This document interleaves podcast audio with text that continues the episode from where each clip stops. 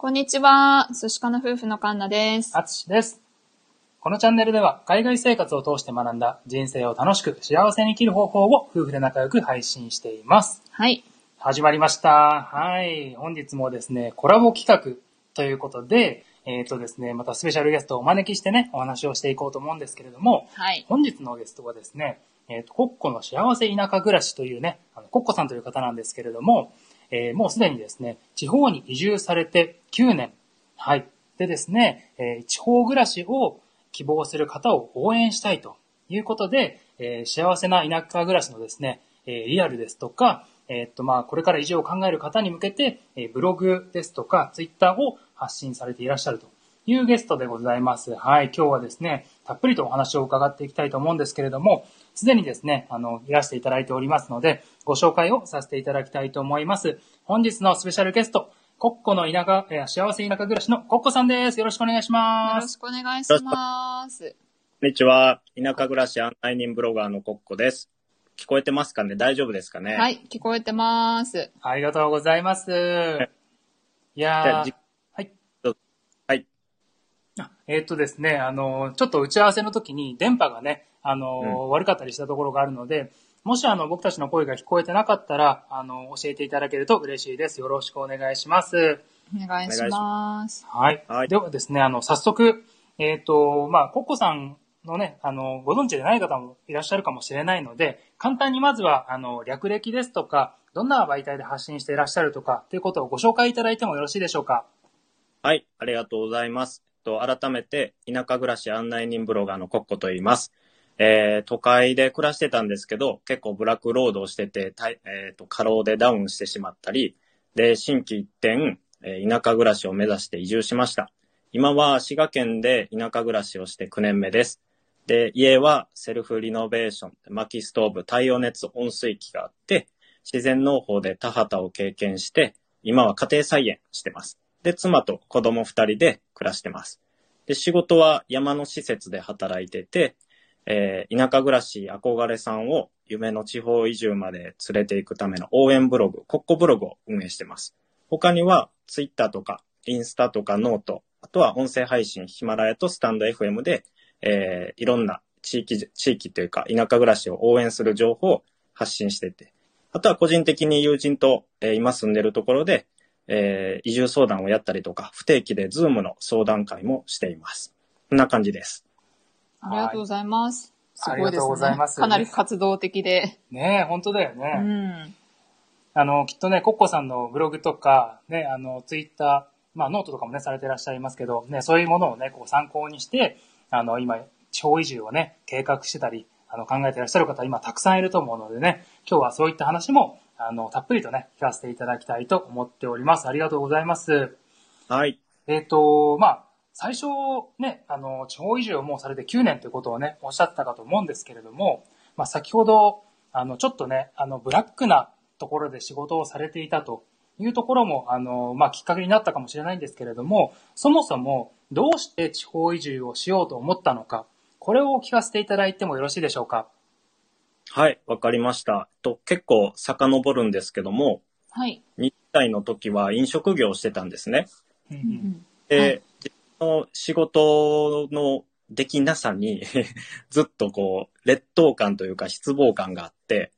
はい。全然仕事ができない人というか、うん、なんかかっこ悪いなってずっと思ってて、はい。でこう、習ったことしかできないし、できたとしても上司がいてくれるから、いろんなアドバイスとかを叱ってくれるから、なんとか仕事がこなせるとか、そういう感じやったんですよ。とにかく自分に自信が持てない20代やって。はい。うん、なんかこう、自分で生み出してるっていう気持ちが全然なくて、言われたからやってるみたいな作業感がすごいあったんですけど、うんうん。まあそんな中、あの飲食業といえば、もう超ブラックというか長時間労働が当たり前で、で、僕もすごい不健康やって、で、一緒に働いてた上司もすごい壮絶な働き方をしてて、もう全然寝てないとか、うーん。もう足がもうボロボロで立ち仕事で大変とか、はい。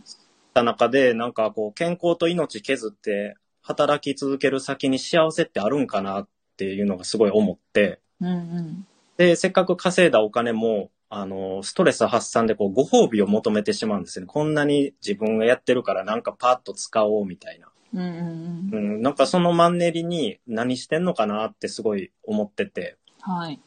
そう。で、そんな時に、あの、妻は当時からベジタリアンとかビーガンやったんですね、ライフスタイルが。ああ、なるほど。自然が好きで、スローライフが好きで、自然派のお菓子作りしてて、卵、乳製品、白砂糖なしって、アレルギー対応できるようなお菓子を作ってて、個人的に。すごいですね。そうまあ、その妻の影響もあって、なんかちょっとこう、スローに生きるってどういうことだろうっていうのはちょっと僕も思ってて。はい。で、まあ、飲食の仕事してる時に、あの、厨房で人参切ってたんですよ。仕込みで。うんうん。はい。で、これ人参切れって言われてるから切ってるけど、僕はこの人参がどうやってできるかの、できるかすら僕は知らんねんなと思って、うん。当何も考えてなくて、やれって言われてやって、しんどいなって言って帰って、稼いだお金、ストレス発散に使って、はい。なんか生み出してないなと思ってて、うんうん。その時にじゃあ、人参ってどうやってできるんか知りたいなって初めて、こう、積極的に何かを調べたいと思ったんですよ。うん。うん。うん。で、妻の元々の自然派と、その時の僕の野菜への好奇心が重なって、ちょっと菓子農園で野菜作りとかやってみようよってなったんですね。はい。で、野菜作りやり始めたら、トマトの発芽には感動するわ、うんか感動するわで、すごいハマって、で、どんどん本格的にやりたいと思って、自然農法っていうジャンルがあるんですけど、はい。まあもう無農薬とかでやるみたいな感じなんですけど、そのコミュニティで勉強したらもう楽しくて楽しくて、はい。で、やっぱり何も自信がなかった自分が何かできるようになって、あの、野菜が生み出せるっていうのがすごい、こう、あ、0を1にできるんだ、こんな僕でもって自信が持てたんですね。なるほど。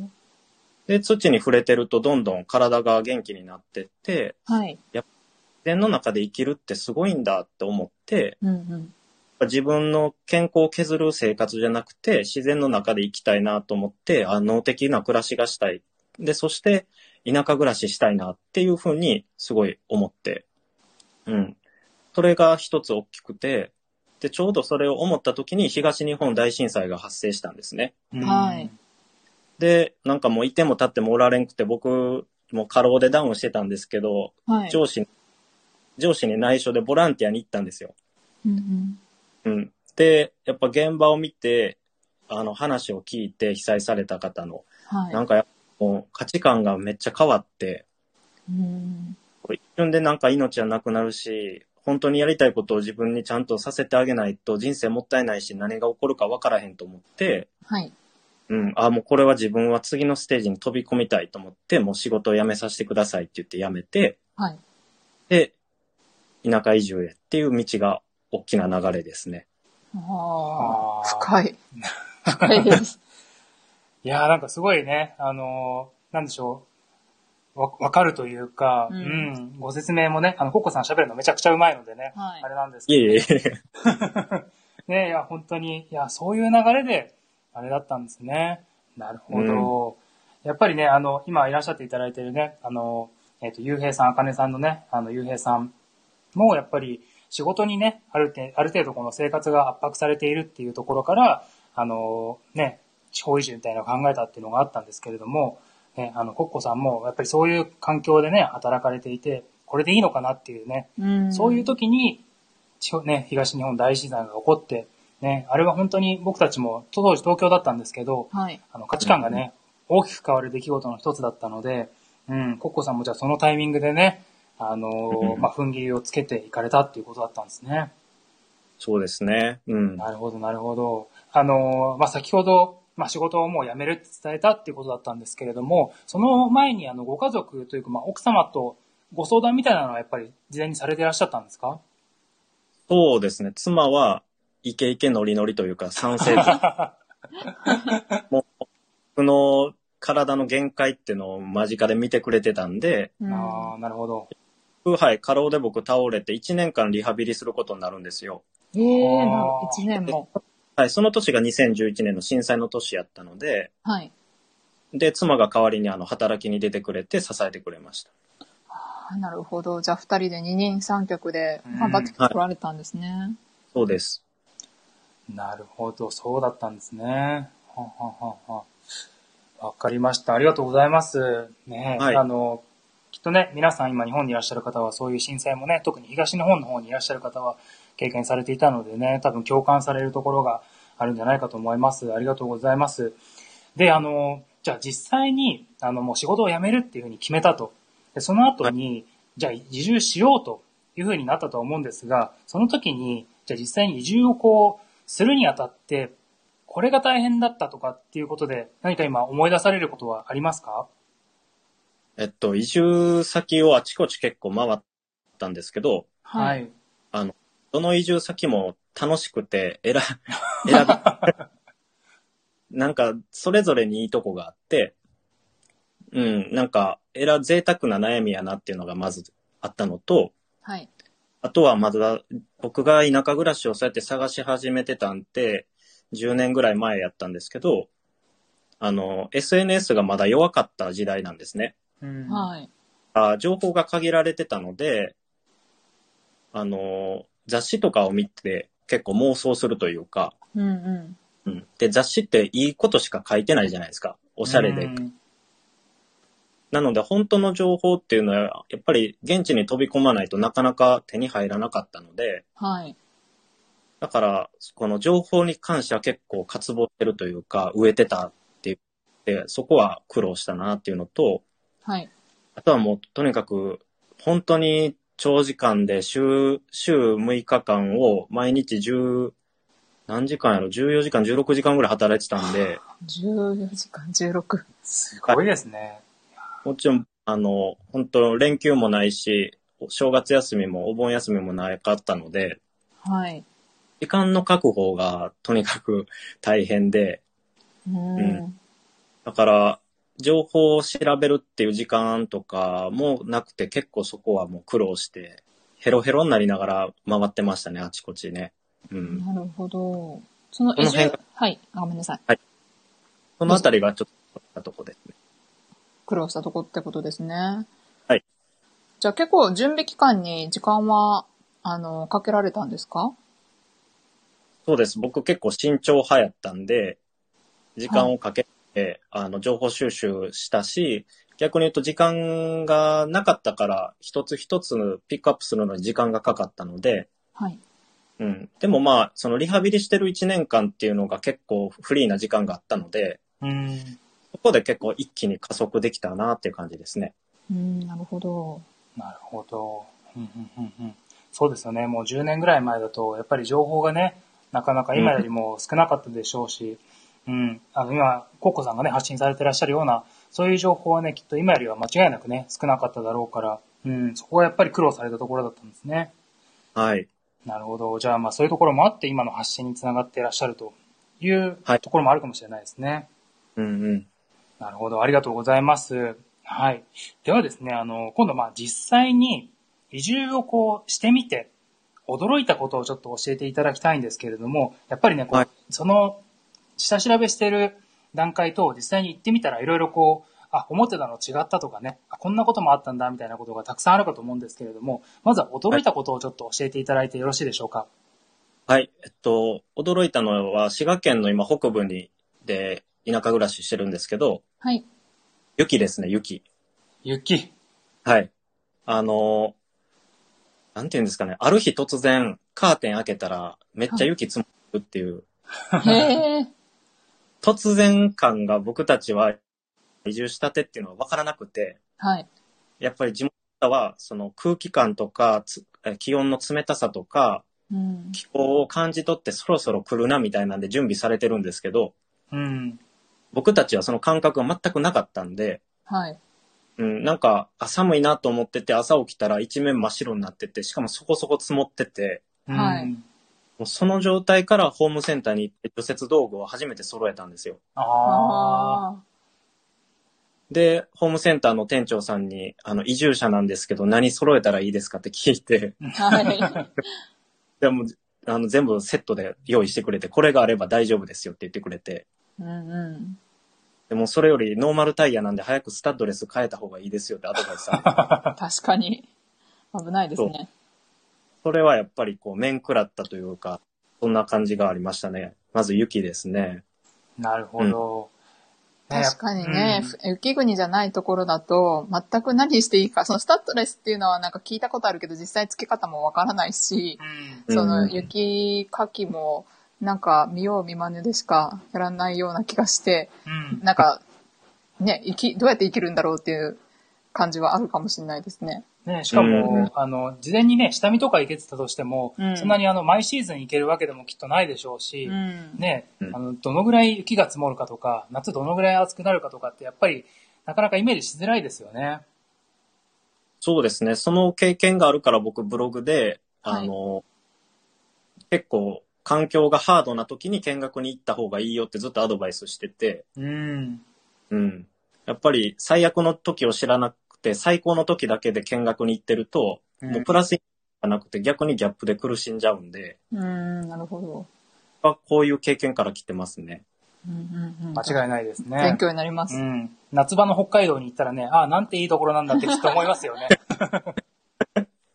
そうですね。うんんなるほど、なるほど。ありがとうございます。ね、あの、いろいろね、あの、これからもお話を伺っていこうと思うんですけれども、今もうすでにね、何名かいらっしゃっていただいております。あの、ありがとうございます。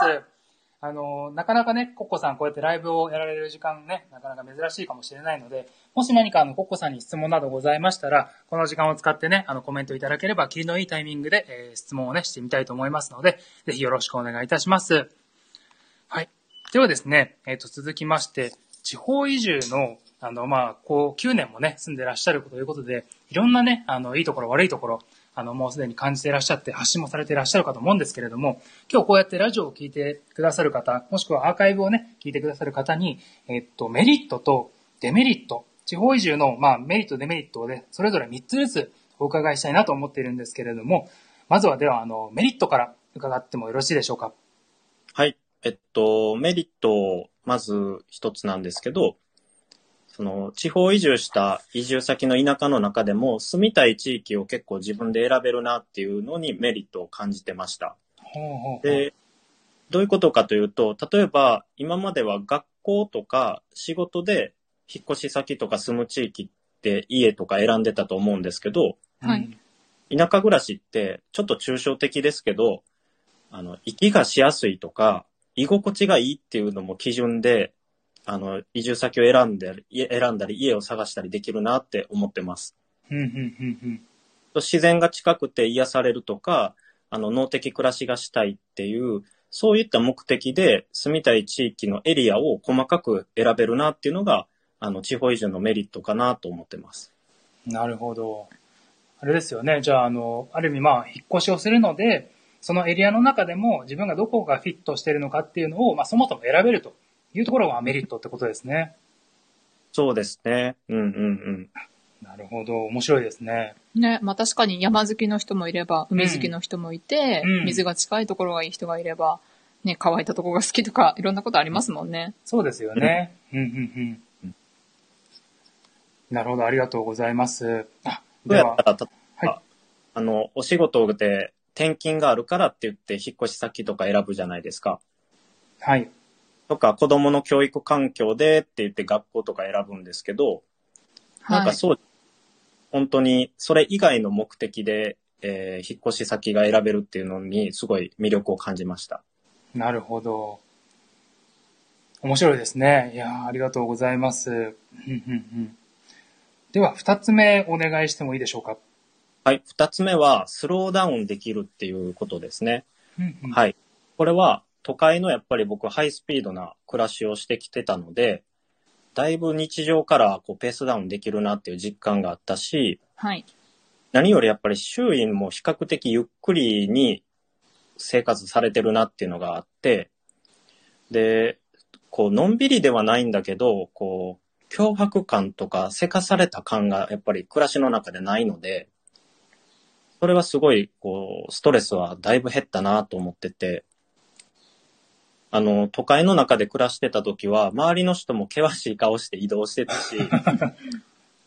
満員電車もあったし、あの、なんだろうな、ちょっとこう肩がぶつかっただけでももうすごいイラッとしてしまうというか、うん。うんで、どの人も余裕がない感じで、あの、暮らしてたら、やっぱり自分もその中にいると、そういう雰囲気になってきて、で、疲れてたので余計にこうイライラしてるというか、はい。それがこっちに来たら、もう全然みんなすごい余裕持って、うまあ、多分余裕はないんでしょうけど、そういう風にやっぱ見えて、みんなもっと言えて、うん。だから、なん何々しないといけないっていう脅迫感とかがすごい薄れてきて、はい。それは田舎暮らしの魅力だなと思いました。ううん、確かに私たちも東京に住んでたので、その感じわかりますね。今すごい田舎に、あの、オーストラリアの地方にいるんですけれども、やっぱり人との、なんていうんですか、パーソナルスペースも結構広くあるし、で、やっぱり東京の人ってすごいなんかもう歩くのもすごく早くって、で、やっぱり電車の中って結構、ね、その、殺伐としてる。うん。そこから地方にいたこのゆったり感っていうのはやっぱり全然違いますね。うん、そうだね。うんそうですね。うん。ね、いや、本当にね、わかりますね。あの、今田舎に住んでるので、あの、道でこう通り過ぎる人と目があったら挨拶したりとかあるんですけど、う東京とか、ね、大きな街で多分歩いてくる人に挨拶したら、結構、えって感じにね、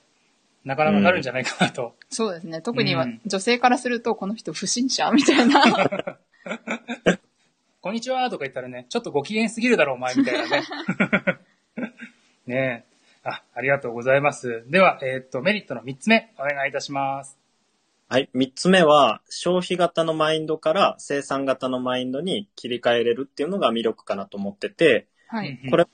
あの、都会だった、僕の場合なんですけど、都会だった場合、もうサービスありきでお金をしま、あの使ってしまっていたんですね。はい。とにかくうん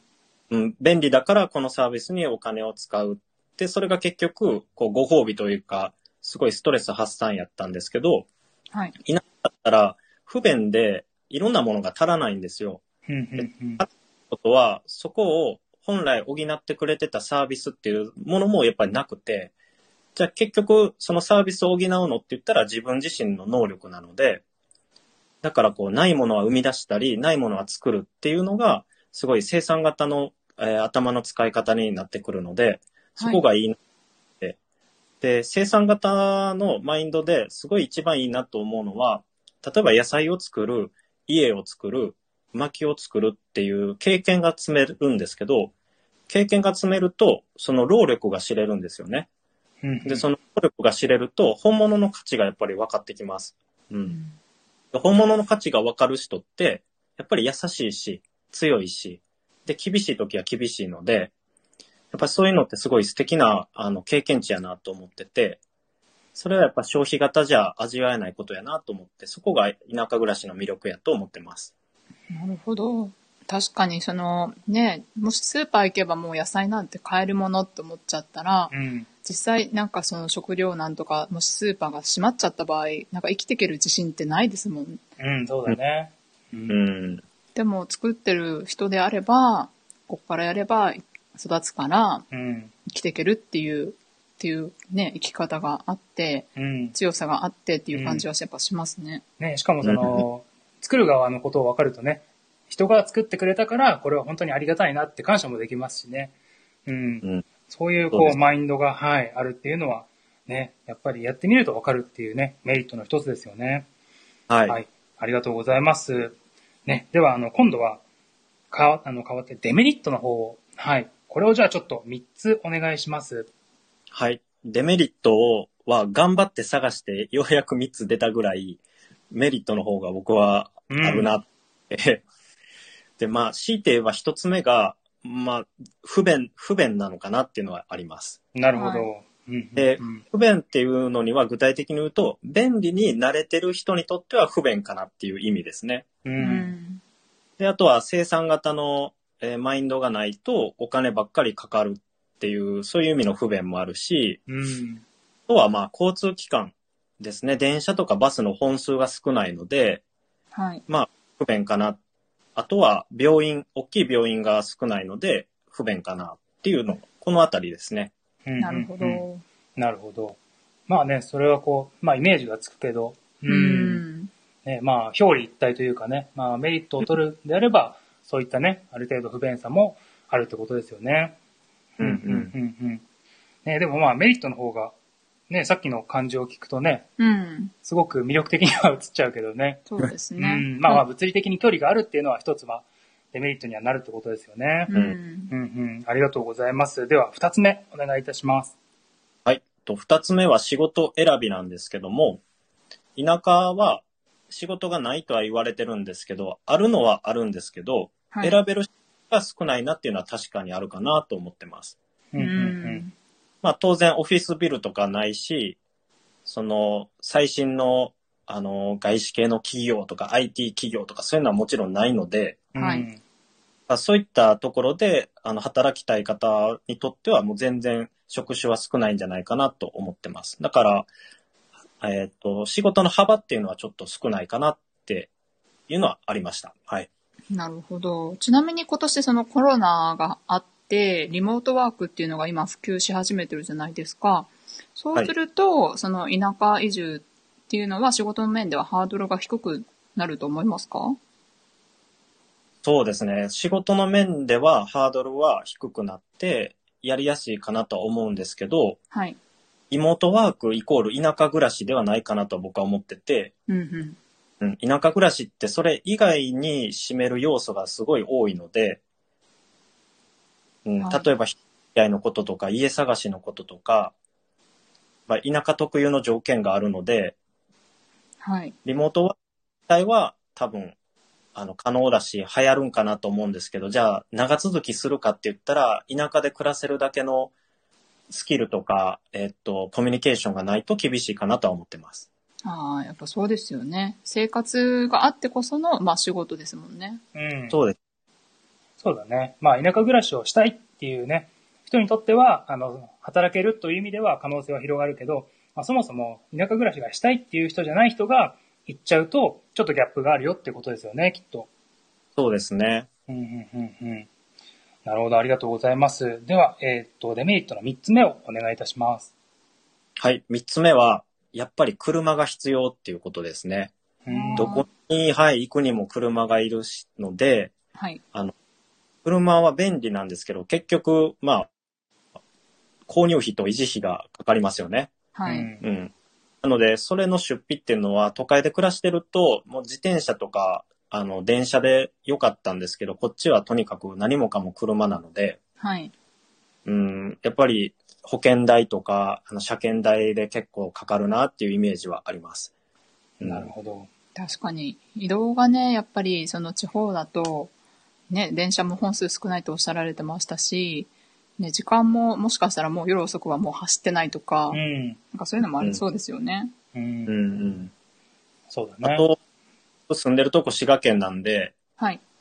雪道の運転がめっちゃ怖いです。ああ、さっきもおっしゃってましたよね。スタッドレスはつけて。うんでも滑ったりしたらもう本当ねえ。危ないですよね。毎回雪道走るときはもう勝負というか、勝負 行かない。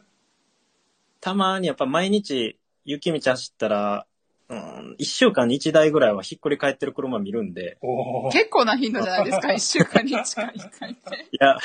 絶対ノーマルタイヤやな、この人と思って横目で見ながら通り過ぎますけど、ああ、なるほど。はい。なるほどね。じゃあじゃあこ、これからの季節、ちょっとかなり気をつけて運転されないといけないですね。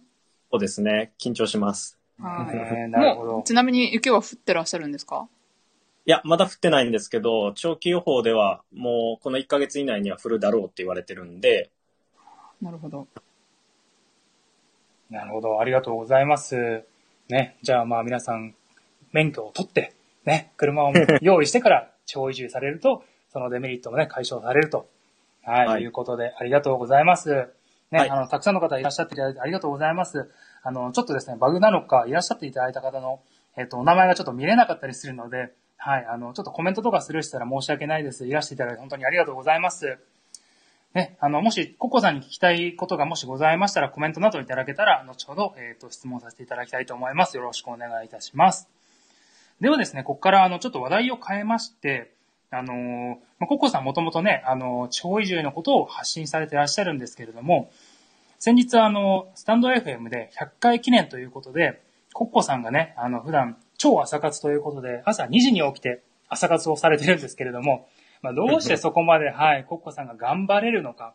どうしてそういう発信を情熱を持ってされてるのかっていうね、あの、自分のコアになるところを、あの、お話をされてらっしゃいまして、その話がね、もう本当に感動的だったので、僕はね、あの、ぜひ皆さんにね、あの、コッコさんの、その100回の、えー、3回に分かれてるんですけれども、あの、お話をね、ぜひ聞いていただきたいと思うんですけれども、まあ、ご家族のね、あの、ご病気ですとか、えー、それを踏まえて、まあ、ご家族の形、幸せの形をですね、あの、発信されてらっしゃいまして、その辺をね、ちょっとまあ、聞いていきたいなと思うんですけれども、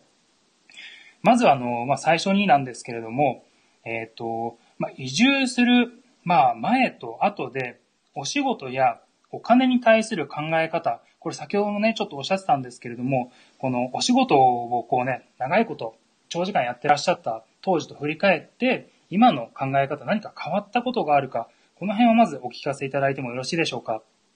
はい、ありがとうございます。えっと、移住前の仕事は、僕は飲食店でカフェとかで働いてたんですけど、はい、あの、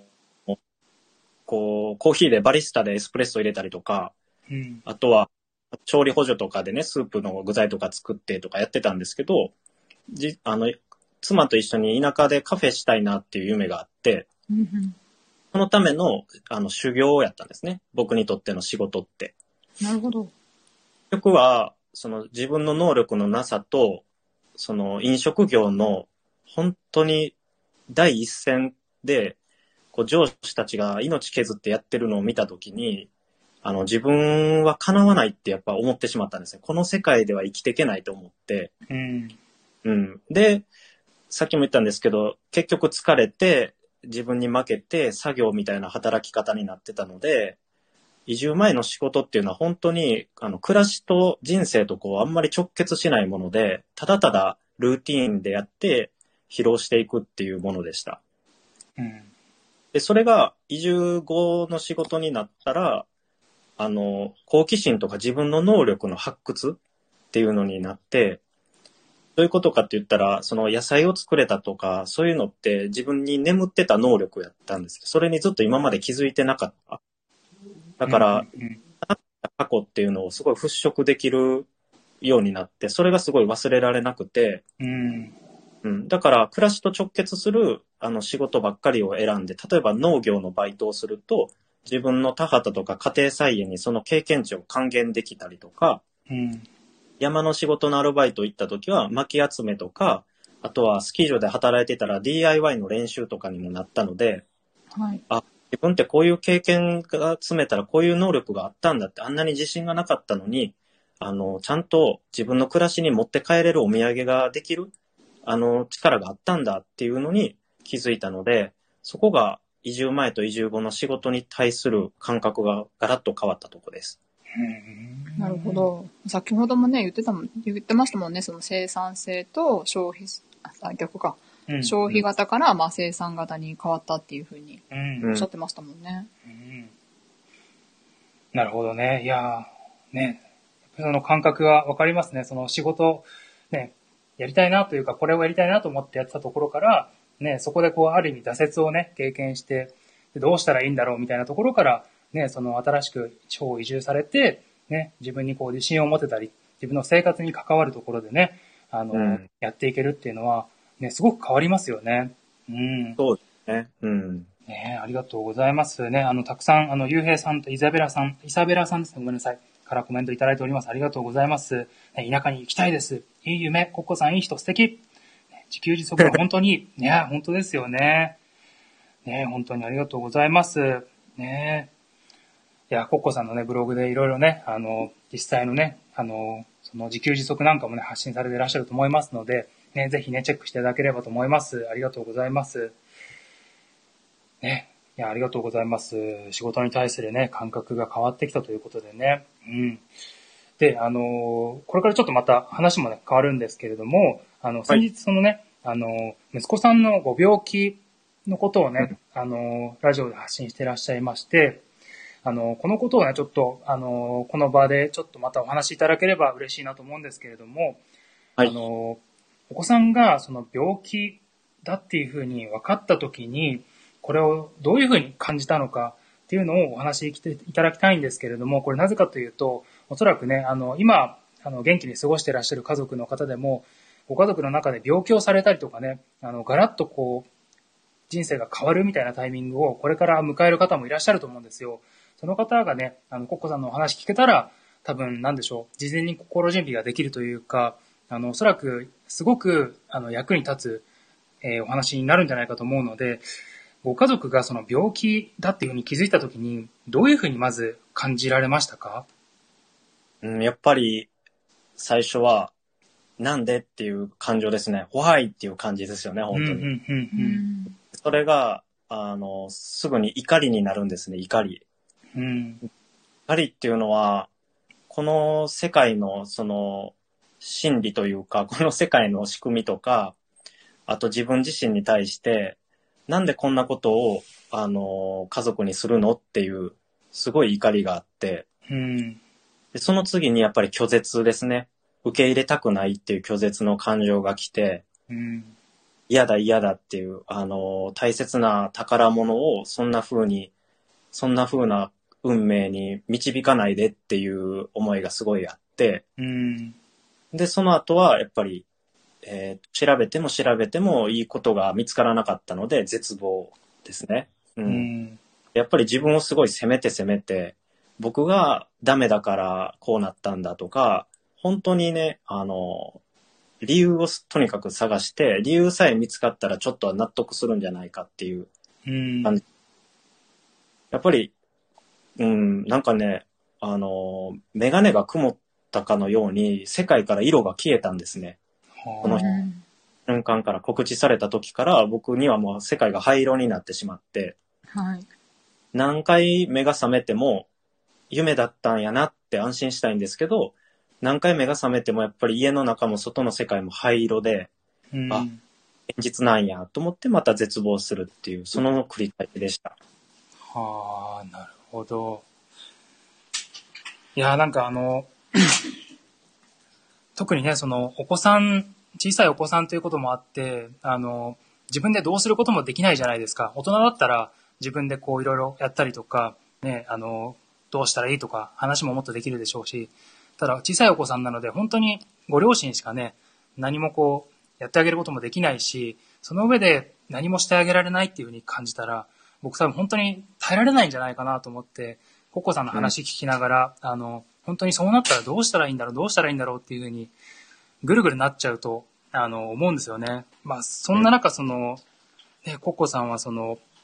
まあ、時間はかかったともちろん思うんですけれども、あの、今、こういう、なんて言うんでしょう、絶望的な状況から、こう、立ち直るというか、向き合うみたいなステージになると思うんですけれども、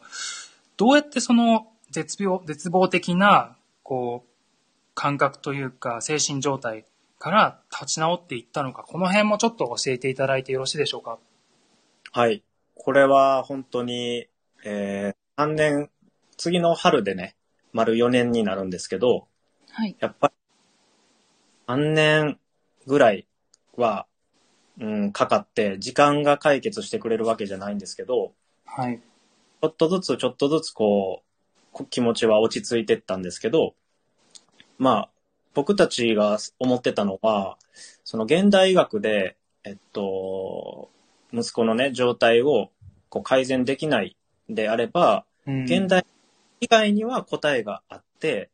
実はまだ人類は治療法を知らないだけだと。つまり存在しないわけではないと。ただみんなは知らないだけ。その考えをすごいポジティブに持ってて、すごい超有名なお医者さんとか世界的な名医ですら知らないだけであって、必ずは存在するって思ってたんですね。はあ、なるほど。手探りで行くんですけど、私たち家族っていうのはその時は真っ暗闇の中にいたんですよ。でも真っ暗闇の中にいる唯一のメリットっていうのは、小さな光がはっきりくっきり見えるっていうのがメリットなんですよ。な暗闇の中でどうしたらいいんだろうって思ってた時に、小さい光だけ頼ってそこに進んでったんですね。それが家族の団結であり、仲間の支援と応援であり、治療科の先生たちとの出会いやったんですね。それが結びついた時に3年ぐらいかけて、一つ一つ自分の感情をコントロールできるようになって、で、えっ、と、彼の状態も、まあまあ、キープできて、で、妻もしっかり、あの、復活してきて、で、仲間が毎回ね、声かけてくれてっていうのが、やっぱり時間をかけて、えーそこから少しずつ立ち直ったっていうのが現状です。はい。いや、本当にね、あのーいや、すごいお話でね、あの、今、かなりこう、ギュッとね、コッコさんしていただいたんですけれども、あの、ぜひね、皆さんに先ほども言いましたけども、コッコさんの100回記念のね、あの方を聞いていただければ、もっとその背景ですとか、あの、葛藤みたいなのが、あの、わかると思いますので、ぜひね、皆さんにも聞いていただきたいと思います。ありがとうございます。いや、本当にね、あの、さらっとその、なんでしょう、周りからのサポートですとか、そういったものがあったというふうにおっしゃってたと思うんですけれども、きっとね、そのコッコさんと奥様が、ね、あの、なんでしょう、後ろ向きでずっとずっとこう、塞ぎ込んでたら、多分周りの方もね、サポートしてくれなかったんじゃないかと思うんですよね。きっとそれでも、あの、コッコさんたちが諦めずに、いろんなこう、ものを探していったりとか、ね、あの、諦めずに、あの、どうしたらいいかっていうのを、こう、いろいろね、行動していったところが、きっとね、周りの方もサポートしてくれたりとか、ね、あの、あとはまあ、その病気になる前からね、コッコさんたちが普段から、あの、きちんと生活されてたりとか、あの、そういったところでね、きっと、あの、周りからのヘルプがあったんじゃないのかなというふうに、あの、話を聞いていて思いました。うんいや、本当にね、あの、素晴らしいというか、なんて言うんでしょう。うんもう、うん。でもやっぱり一人の力ではできないことをうんみんなで協力してやったら、やっぱりそういう、まあ、奇跡って言ったらへもう言葉が軽すぎるんですけど、うん、なんかうん新しいものとか、もう違った結果がこうやって生まれたのかなっていう感じもやっぱありますね。うん、聞いてて。ねうん普通であればね、お医者さんに、この、もうこれ以上何もできませんみたいなことを言われたら、諦めちゃうと思うんですよね。僕ならきっと諦めてたと思います。でもそこでね、あの、まだ今の現代医学では分かってないだけで、きっと何かできることがあるっていうふうにね、そういうふうなマインドになれるっていうのが、もうそれが本当にね、あの、強さというか、あの、素晴らしいというかね、あの、学ばせていただいたっていう、うん。本当に、あの、そこがすごいなと思いました。ね、ゆうへいさんとあかねさんもね、コッコさんの100回記念、本当に皆さんに聞いてほしいですということでね、うん、おっしゃっていただいてます。ありがとうございます。ありがとうございます。ね、あの、まあそういったね、様々な、あの、奇跡な、奇跡的な経験をね、あの、されることになるんですけれども、あの、実際にこう、息子さんが本当に、あの、もう調子が悪くなって、もうダメかもしれないっていうね、そういったところまで行った上で、あの、息子さんが持ち直すっていうような、そういったね、あの、奇跡的な本当にこともあったっていうふうにラジオでおっしゃったんですけれども、そういったことをこう経験されて、あの、そのする前と後で何か考え方が変わったというか、あ、こういうことなんだってこう気づいたこととかって何かありましたでしょうか？そうですね。あのー起こる、人生の中で起こるべきものは必要なタイミングで起こって、その時に必要な人とか物とかも動くんだなっていうことがすごい感じれて、すごい神秘的やったんですけど、うん。例えば、もう彼がね、あの、ダメだってなった時に、実は、その1年ぐらい前に家族写真を有名な写真家の方に撮っていただいてて、はい。で、その写真を作るのにすごい時間がかかると。現像するのにも時間がかかって、100年前のカメラを使って撮るって言ってて、は額縁も、あの、職人さん、作家さんに綺麗な木で額縁にやって、しっかりとしたものをでお届けしますって言って、あの、うちの家族の昔から応援してくださった写真家の方でね、はい。やっていた。で、その息子がそういう状態な時に僕にメールが入って、写真ができましたっていう連絡が来たんですよ。あ。は家族の4人の写真が。で、ただ遠いところにいるんで届けられませんってなって、それを僕がすぐね、あの SNS で言ったら、お友達が代わりに取りに行ってあげるよって言って取りに行ってくれて、病室まで届けてくれて、で、あの、朦朧とする彼に、ほら、4人の写真だよって言って、4人写ってるよって、4人でお家帰ろうねって言って、あの、見せることができたんですね。だから本当にすごいタイミングがあって、あ。うん。なん、か、必要な時に必要なものがちゃんと来るんだっていうのにもうびっくりして、あ、もう、なんか、すごい胸が熱くなって、だからやっぱり、自然の中の摂理で生きてて、簡単にね、死ぬ人もいたら生き抜ける人もいるし、助かる人もってダメな人もいるんですけど、何かこう、本当に意味があって、いろんなことが起こってて、そういう条件で、あの、あなたの人生はあなたたちで幸せになりなさいよっていうメッセージなのかなって思ってて、だから、家族がそういう状態なんですですけど、僕たちはこういう家族だからこそ、幸せを感じれる道っていうのは絶対あるはずだって思って、それはやっぱ希望っていうものがあってね、そこはあの、奇跡的な経験からすごい感じました。そして、毎日を生きるっていうことはもうミクロ単位の奇跡の集合体なんだっていうのをすごい思ってて、みんなそれに気づいてないんですね、やっぱり。僕もずっと気づいてなくて、本当に小さい小さい奇跡で朝起きたら息ができて、体を起こせて扉を開いて廊下を歩けるって実は奇跡なんですよね。それにやっぱり気づかせてくれたっていうのは、このすごい経験から来たことです。はい。すごいね。うーんん。その100回記念のお話でもされてましたように、そのやっぱり病気だから死ぬとかじゃなくて、健康な人でもいつ死ぬかはわからないとおっしゃってたじゃないですか。やうん。っぱり本当その通りだなと思って、なんか毎日こう生きてて普通に時間を費やしてて、なんか、ああ、今日もまた同じ一日だったなとか思ってる時間が、本当に貴重な時間だなと思って、その100回放送を聞いて改めて考えら、させられました。はい。ありがとうございます。ね、本当ですね。うん。いや、本当にありがとうございます。あのね、そんな経験をね、たくさんされてるココさん、毎日をね、こう、えーまあ、いろんなところでね、こう、喜びだとか、奇跡を感じてると思うんですけれども、あの、そういう毎日を過ごす中、どういう時に、ご自身、まあ、ご家族でもいいんですけれども、あ、幸せだなって思いますか？そうですね。今、その、息子の状態、家族の状態がすごく安定してていいので、うん。あの、本当にみんな今、その、育児とか子育てに関しては、やっぱりだいぶハードなんですけど、その、病病気のこととかに関してはとても今ハッピーで、うん。なので、あの、メガネかけた時世界が灰色に見えたって言うんですけど、今は世界がね、色がついてすごい見えるんですよ、カラフルに。うんなので、なんか幸せの精度と感度がすごい上がってるなと思って、うん。あの、すごい僕の言葉、作った言葉なんですけど、幸せの火傷してる状態なんですよ、今。幸せの火傷って、つまり自然を見ても、赤ちゃん見てても、カップル見てても、もうすぐ幸せって感じるんですよ。もって思うんですよね。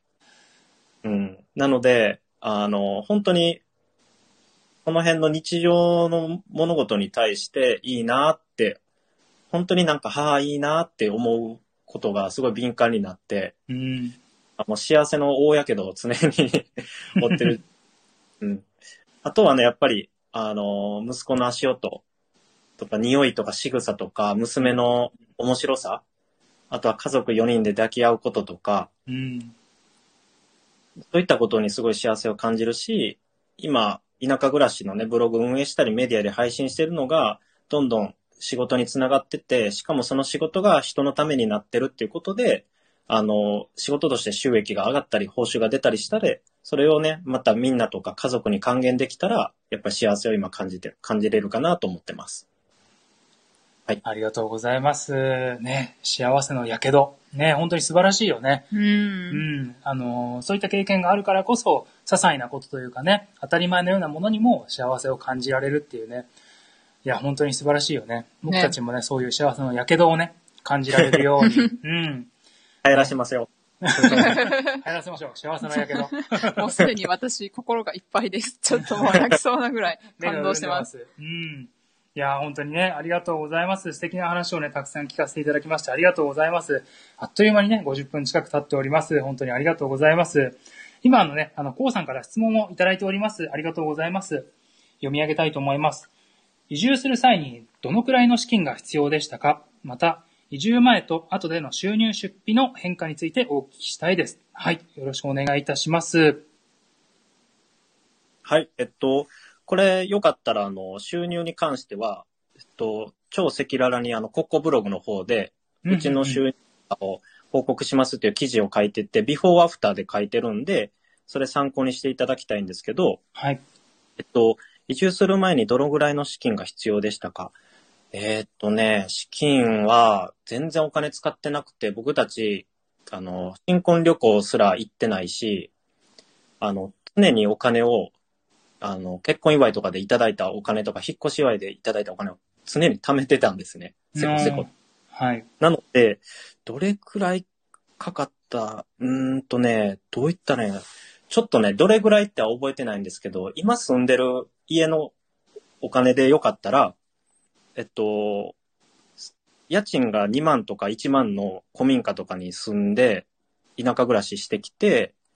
で、今の家は土地と家付きの中古の築40年で200坪の家に住んでるんですけど、結構大きいんですけど、うんうん。それで、えっと、1000万の家を値切って500万にして買いました。半額すごい。安い。すごい。で、リフォームで、えっと、300万ぐらいかけてるって、その、せこせこ貯めてたお金をそこに当てたりとか、ちょっとあの、足らん分、両家の親に出していただいたりとか、うんうんうんあのめくっていただいて、足らん分はやって、あとは仕事しながらっていう形で返してっていうので、行きましたね。ただちょっと、僕的にはお金かけすぎかなと思うんで、もっと安くは家に住めるんじゃないかなと思ってます。うんなるほど。移住して、した後ではどうですか？かなり変化ありますか？収入ですよね。収入は、そうですね、減りましたね。減ったんですけど、あの、さっきも言ったんですけど、僕、ブラック労働で飲食ってほんまにブラックで、社会保険とかも何もないんですよ。はもう、で、時給と、時給でずっと、社員っていうか時給で働いてたんで、うんうん、なのでね、あの、どれぐらいやろ。一人で25、6万ぐらいからを稼いで、そっから国民健康保険とか、あの、年金とか引かれてって、で、まあ、妻も途中から働いてくれてたんで、はい。よかった。まあ、大体二人合わせて25、6万で暮らしてって、今は、その子供の、あのー特別児童扶養手当って言って難病児を、えーケアしてる家庭に国が補助してくれるんですけど、はい。そういったものとかも合わせて、今は大体20万前後ぐらいで家族4人で暮らしてます。うんすごい赤裸々に。本当に、あの、具体的な数字をしていただいてありがとうございます。めっちゃためになるんです。参考になるかなと思って。はい。うん。あまあでも大丈夫です。はい。20万あればもう完全に余裕、まあ余裕と言いますか、あの、うんうん暮らしに困らない感じですか？ただ貯金はほとんどできないんで、例えば子供たちを大学に行かせたいからとかなると、あの、全然それは足らないんですけど、そこはもう教育館になるんですけど、大う学別に行かなくてよくないって思うし、うん。それは子供たちが決めたらいいことやし、うん、なんか、そういうのは僕はあんまり実は考えてないんで、その時その時を行きたいなと思って、それはやっぱりここから学んでることなので、うん。それよりも困った時に自自力で生きていける田舎力があった方が、あの、災害時にも役立つし、生き残っていけ、そっちに、そっちの時間に投資してるっていうイメージですね。なるほど。ありがとうございます。えっ、ねと、こうさんもありがとうございます。参考になります。ということで、あかねさんもリアルで参考になりますとおっしゃってますね。ねありがとうございます。ねすごい、もう赤裸々にね、あ の語っていただきまして。うん。きっと、あれですよね、コッコさんのブログには先ほどおっしゃったように、もっと詳細なものですとか、そういったものもあるんですよね。そうですね。それやし、あの、あれやったら何でも答えるんで DM くれたら、優しい。はい。ね、ありがとうございます。ね、あの、ラジオネームの通りね、あの、田舎暮らし応援ラジオということでね、ね、あの、何か質問などございましたら、ココさんの方にね、ご連絡いただけると、お返事をいただけるということで、ね、あの、みんなの田舎暮らし、え応援隊長。ー応援隊長。ね、ありがとうございます。ね、あの、たっぷりとね、あの、コッコさんの、えー移住のお話ですとか、えっ、と、家族の幸せのお話をね、あの、聞かせていただいてまいりました。ありがとうございます。では、あのね、こちらから締めの方に、えー向かっていきたいと思うんですけれども、これからのね、コッコさんの、えー夢や目標、これをね、ちょっと聞かせていただいてもよろしいでしょうか？そうですね。まず、えー、寿司かなさんお二人に会いたいっていうのが直近の夢やし、わあ、ありがとうございます。ゆうへいあかねさんにもさっきもね、収録してたんですけど、会いたいねって言って、多分、滋賀県に会いに来てくれるっぽい感じなんで、おあ、羨ましい。いいな。やっぱり夢ってそういうのでいいかなと、日常にある小さい夢っていうのをすごい大切にしたいなと思ってて、うん。だから、それをまず叶えたいなっていうのと、あとはやっぱり田舎暮らしで理想の暮らしを実現する人を増やして応援してあげたいなっていうのもあります。で、ブログをメディア化して、大きくして、あの、収益化したり、えーっと、それだけで仕事ができるぐらい、あの、しっかりとした基盤を持ちたいなとは思います。で、暮らしに関しては、あの、鶏飼いたいなとか、倉庫改装してなんか人が集まれるとこにしたいなとか、あと、子供の息子のことがあって、米作りをずっと中断してるので、久々にね、一緒にお米の相棒がいるんで、友達と米作り再開して、で、その友達に、えっと、米作りの仕事っていうのを作ってあげたいなと思って、ううんん。そんな夢がありますね。いいですね。やっぱり。うん、うん、なんか、その過程をもうすでにやられてるような感じもしますし、う。うんん。なんか楽しみな感じがすごい伝わってきます。うんあ。りがとうございます。ねいいですね。その、人に会いたいっていうね、夢があるっていうのは、すごく素敵だなと思って。うん。ね、特に今、あの、まあ、僕たちもね、お日本に行きたくても帰れない状況っていうのがあるので、うん、余計その、今はこうやって音声でね、つながることができて大変ありがたいんですけども、実際にこうね、あの、顔を合わせてお話しするっていうのはまたね、違ったね、喜びがあるっていうのを今ね、思い出させてくれて、いや、本当にありがとうございます。ね、素敵な夢がね、たくさんあるということで、まずは鶏から。ね、いや、ありがとうございます。では、あの、まあ、最後になるんですけれども、これから地方移住を目指す、えー方や家族へ、えーメッセージなどございましたらお願いいたします。はい。えっと、田舎暮らしとか地方移住っていうのは、自分のレベルに合った暮らしをするのが僕はコツかなと思ってて、あの、環境とか家とかもハイレベルにしすぎると逆に大変なので、やっぱり等身大の暮らしっていうのを着地点にした方がいいかなと思ってます。古民家が素敵やから、古民家古民家って、あの、一つの考えだけになってしまうと、実は自分の能力が古民家で暮らすには乏しすぎた場合、そのギャップに苦しんで結局田舎暮らしを失敗することになるので、田舎暮らしっていうのは、えっと、聞いてくださってる憧れさん、今聞いてくださってると思うんですけど、夢とかを叶えるためのあの手段っていうか箱なんですね。やっぱり箱の中身は自分なので、自分自身がすごい、えっと、気持ちいい位置にいて、それに見合うだけの田舎っていう環境を一致させないと、やっぱりしんどくなっちゃうんで、まずは等身大の田舎暮らしっていうのを目指してほしいかなと思います。そのためには、程よい田舎とか、初心者が、えっと、おすすめなのが、あの、いろんな住み分けができるエリアに段階的に移り住んだらいいのかなと思ってるんで、いきなり本命のところでドンって行くんじゃなくて、ちょっとずつ、片足ずつ、あの、熱いお風呂入るときに片足ちょんちょんって入るみたいな感じで入ってった方が、あの、経験値も少しずつ溜まっていって失敗もないので、いいかなと思ってます。で、あとは、損とか得とかで、え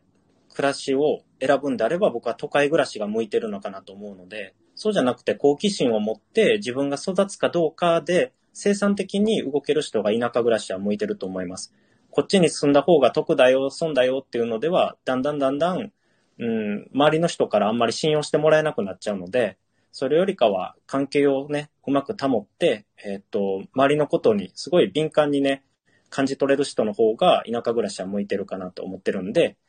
いいかなと思います。あとはもう自分に好きなことをさせてあげて輝いてください。こんな感じです。ありがとうございます。さすがもう体験者ということで、ううんん、すごくわかりやすいアドバイスというか、はい。あの、ね、憧れさんもやっぱり、なんかほんわりとしたイメージとか、そういう憧れ、本当に憧れっていうだけではないところを、うん。きちんと、あの、明確にね、ポイントをついてくださったから、うんやっぱわかりやすくていいですね。ねえこういった、あの、ある意味ちょ、ちょっとなんでしょう、厳しいというかね、うんあの、耳に痛いような、そういったことが実際にはね、あの、行ってみて失敗したりとか、そういったことのね、リスクを下げてくれるから、いや、本当にね、あの、素敵なメッセージだと思います。本当にありがとうございます。ありがとうございます。はい。いや、あの、たっぷりとね、あの、お付き合いいただきまして、皆さん本当にありがとうございます。あの、最後にね、コッコさんの方からもし、えっ、と、何かお伝えしたいこととか、えっ、と、宣伝とかございましたら、この場を使って、ぜひよろしくお願いいたします。はい。えっと、コッコブログを運営してますんで、ぜひ、えっと、読みに来てください。で、もしお友達とか知り合いの中で、地方移住とか田舎暮らしで困ってたりとか憧れてる人がいたら、教えてあげてください。移住先選びとか、家探しとか、仕事探しとか、仕事作りとか、子育てのことに関して、あの、ラジオでもツイッターでも DM でもね、いただいたらお答えしますし、希望があれば、あの、 Zoom で個別で、あの、無料でね、相談にも乗りますし、この間もフォロワーの人と Zoom 飲み会みたいな感じで、あの、僕飲めないんですけど、相手はベロベロに飲んでるっていう状態